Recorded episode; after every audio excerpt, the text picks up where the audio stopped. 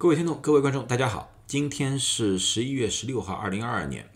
今天呢，我最主要是回复一下微信上的一个传言，就是微信上呢有一有一些大咖发了一篇文章，说加拿大的疫情开始来势汹汹，啊，在医院里面、急诊室里面，好多孩子都无法被收治进病房。啊，很多人问我是不是有这回事情？当然了，我在美国，我不在加拿大啊。但是这个情况应该是真的，但是要知道一点，这个不是新冠疫情，这个是另外一个病毒，这个病毒叫 RSV，也就是呼吸道合胞病毒。那么什么是呼吸道合胞病毒？那么我今天就和大家谈论一下，呼吸道合胞病毒，这是一个已经存在了非常久的一个病毒，基本上我们认为有人类开始。或者说由哺乳类动物开始，它已经存在着了，啊，一直和我们人类共存着。它会感染任何年龄层的人，但是成人如果被感染之后，它往往出现的症状和普通的感冒非常相近，就是有点发烧、鼻塞、咳嗽，过几天也就好了。但是这个病毒对于婴儿，特别是一岁以下的婴儿的影响是特别严重的，它往往会造成。细支气管炎或者肺炎，严重的情况甚至于会造成死亡。每年美国就有大概六万多个婴儿因为这个病毒的感染而需要住院，有近千个可能引起死亡。因为这个有些时候统计的并不是很完全啊，所以说这个对于孩子们的影响是特别巨大的。这个。病毒在每一年的秋冬季节都会肆虐于人群当中，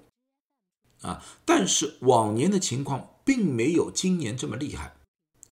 为什么？大家认为这个可能和疫情的风控有关，啊，所以我用一个名词吓吓大家，叫做“风控的后遗症”。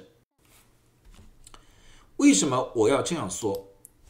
这是 CDC 的一份报告来的。CDC 把每一年的这个病毒的发病的案例进行统计了，这个是住院的，也就是十万个人里面有多少人因为感染这个需要住院。你们要看到，在二零一八年到二零一九年啊，一般的情况下，十二月份会有一个高坡，然后会下降。二零一九年到二零二二年，就是这个也是差不多的形态。但是在二零二零年到二零二一年和二零二一年到二零二二年，就是这条绿色的线和下面这条蓝色的线这两条线，你们发现吗？它们没有产生高坡，也就是说，由于我们疫情当中的防控，大家戴着口罩，注意了社交距离，所以说很少有人感染了这个病毒，也很少有人因为感染这个病毒需要住院。但是今年。欧美国家基本上全部都放开了，这个时候这个病毒就回来了，不但回来了，而且你看这条绿色的就是今年的这个情况，而且造成了大规模的一个传播。一般的医学家们认为，由于防控，我们人体两年。以上没有被这个病毒给感染了，所以我们人体的自身的一个免疫相对来说降低了，所以我们成人也更加容易被感染了。当然，成人感染了之后不大容易引起重症，所以也不重视。但是，对于家里的孩子来说的话，他们也同样两年多可能没有去学校，或者说在学校里面也一直注意着大家的社交距离。在这种情况之下的话，这一波病毒一旦来的话，他们是完全是没有抵抗能力，或者抵抗能力非常非常弱的，所以说他们会造成重症，或者说他们需要住院。这一点。这个数字也同样体现出来了。你们看到每十万个患病的年龄层里面有多少人需要住院？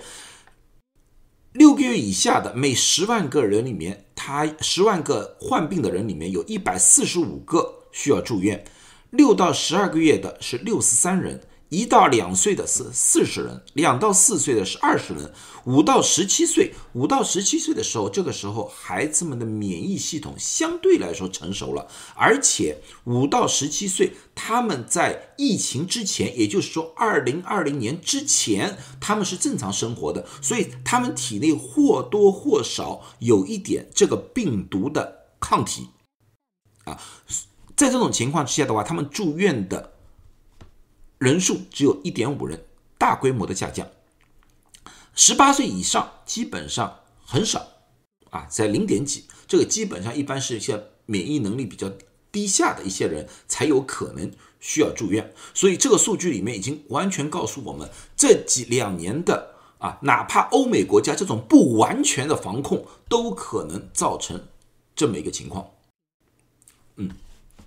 那么。有些人说，既然对一岁以下的孩子都有可能造成这个危害，那么为什么过去的孩子们的住院情况要少很多？为什么今年特别厉害？这个我们要告诉大家一下，就是刚才我说了，孩子们由于没有接触，他们在体内针对于这个病毒的抗体没有形成，而成人。同样的，他们体内的这个病毒的抗体也会减弱。这个是在二零二二年五月份发表的一篇文章。这篇文章它最主要对于喂奶的母亲和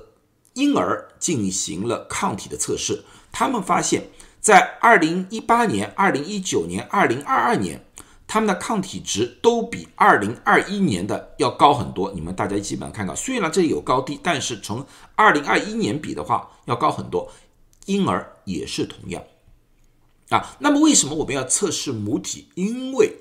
在一岁之前，一般母亲是喂母奶的，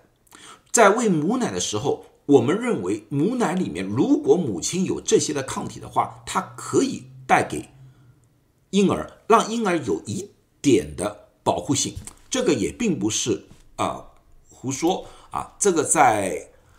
韩国的一份报告里面，在二零二零年的一份四月份的报告里面，他们就做了这方面的调研。他们调查了四家医院的母亲，他们发现，如果喂养母奶的孩子们，哪怕感染了这个病毒，他需要住重症病房的比例，要比喝。奶粉的要低很多，说这个是喂母奶的，这个是喝奶粉的，这个相差比例相差很大啊。这么说说明就是母奶对于婴儿来说是有一些保护作用的，但是如果母亲体内的本来的对于这个病毒的抗体很低的情况之下的话，它就无法把这个保护性传送给。婴儿这样子情况下才会出现今年的这种大规模的、特别对孩子们、婴儿的一个冲击。那么我们就我又回到来了。现在我知道中国国内防控至今为止做的非常严格啊。当然，从新冠角度来说的话，可能可以按案例下降下去，但是我们也不得不说。从一个科学角度来说的话，新冠只是一种病，人世间有太多的传染病了。如果我们单纯为了新冠而封闭住我们整个的一个免疫系统的话，啊，RSV 只是一个问题来的，将来不同的问题可能还要更加多。一旦解封之后，就是你封控的越时间越长，你解封之后会出现的各种传染病的问题可能会越多啊，所以一个有序的一个科学的防疫的方式才是非常非常重要的。如果在二零二零年和二零二一年，由于我们没有一些治疗的手段或者防护的手段，那时候进行一定程度的防控，我还是理解，因为大家对这个病毒还不是很了解，而且这个病毒刚开始的时候致死率还是很高的。但是现在到了这个程度，我们有了疫苗，有了治疗的手法，如果还是做一个非常强性的防控的话，我认为。造成的其他方面的伤亡可能会比新冠要严重的多得多，好了，那么今天我对于这个病毒就解释完毕。如果大家有任何问题的话，欢迎在下面提问。明天如果有空的话，我会